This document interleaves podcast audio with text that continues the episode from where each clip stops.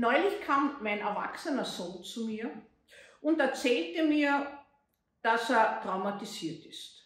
Auf meine erstaunte Frage, wodurch denn, äh, sagte er, mein Coach hat mir gesagt, dem so einer dominanten und prominenten Mutter, die so selbstbestimmt ist äh, und in den Medien auftritt, wird wahrscheinlich der Sohn traumatisiert sein. Auf meine erstaunte Frage, was er denn für Symptome hätte äh, von Traumatisierung, hat er mir angefangen zum Aufzählen, dass er sich nicht abgrenzen könnte von anderen Menschen, durch mich fremdbestimmt gewesen wäre, aber stimmt, er ist durch mich am Leben geblieben und hat seine Ausbildungen äh, gemacht.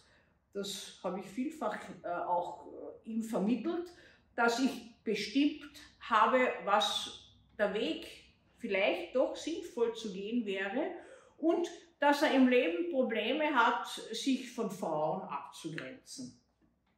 Sie sehen, niemand ist verschont von diesen Vorwürfen und ich erzähle das frei heraus, weil sie mich verwundert und ich halte das gar nicht zurück, auch gekränkt haben.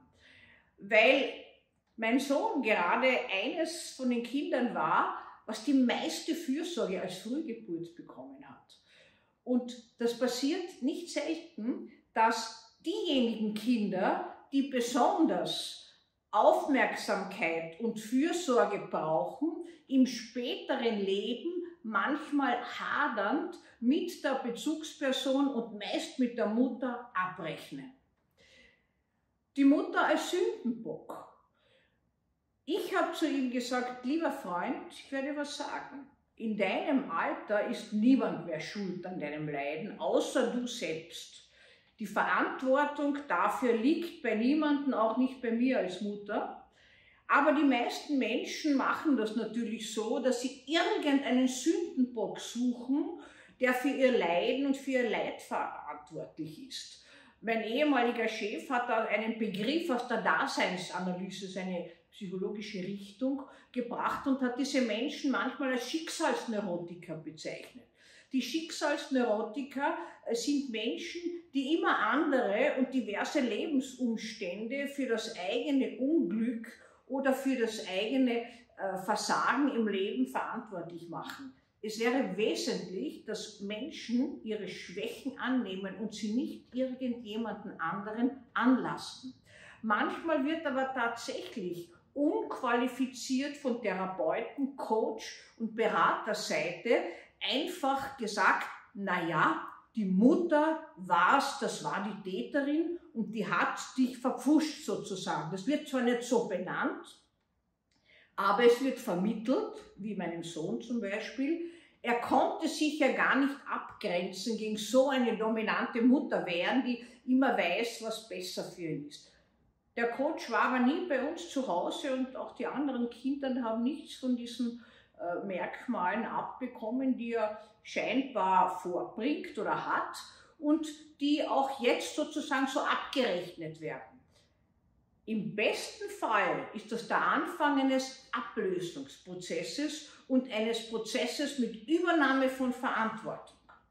Im schlechtesten Fall bleiben diese Menschen an den Vorwürfen, dass sie zu wenig, zu viel, das, was sie gebraucht hätten, nicht bekommen haben und wir lernen nie mit sich selbst im Leben umzugehen und zu sagen, das kann ich und das kann ich nicht.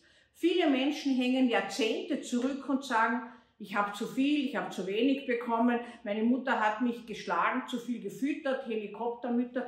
Die Mutter als Sündenbock ist ein Jahrtausende-Thema. Die Väter sind nie drangekommen eigentlich.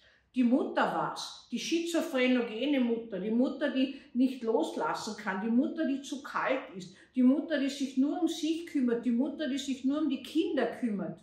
Als ob man ständig alles falsch macht. Ich glaube schon, dass jede Mutter, so gut sie sich bemüht und so gut sie alles machen will, Fehler macht. Das ist ein bisschen so die Erbsünde in meinem Sinne.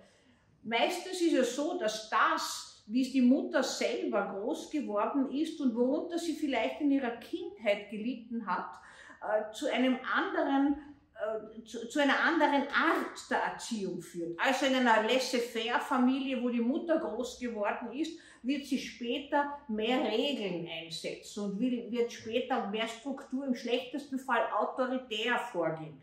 Hat sie selbst eine Erziehung genossen, die ganz streng geregelt, dressiert, wie in einem Internat zu Hause war, nur auf Leistung und Perfektion bezogen, dann ist es möglich, dass sie ihr Kind laissez-faire erzieht. Das heißt, überall in, dieser, in diesem Rucksack, den wir sozusagen an Genetik, Lebenserfahrungen äh, mitnehmen, ist irgendwas drinnen, was nicht nur positiv, sondern auch störend sein kann.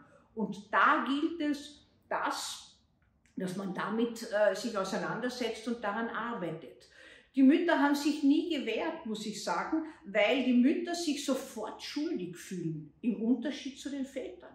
Wenn zu mir eine Mutter kommt und der Sohn ist im Gefängnis und der Sohn hat äh, die Freundin bedroht oder im schlimmsten Fall jemanden zu Tode getrampelt, erschlagen oder sonst irgendwas, die Mutter ist es, die sich schuldig fühlt. Nicht der Vater, nicht sonst irgendwer. Und es ist einfach gar nicht ganz leicht, davon wegzukommen, dass man als Mutter für alles und jedes immer verantwortlich ist und in früherer Zeit von der Wissenschaft auch als solches verantwortlich gemacht wurde. Ich kenne viele Abhandlungen über die Pathologie der Mütter, was sie alles verursacht haben. Früher hat man gemeint, die Mütter haben den Autismus produziert, das Borderline produziert, die Psychosen produziert, ich weiß nicht was noch alles.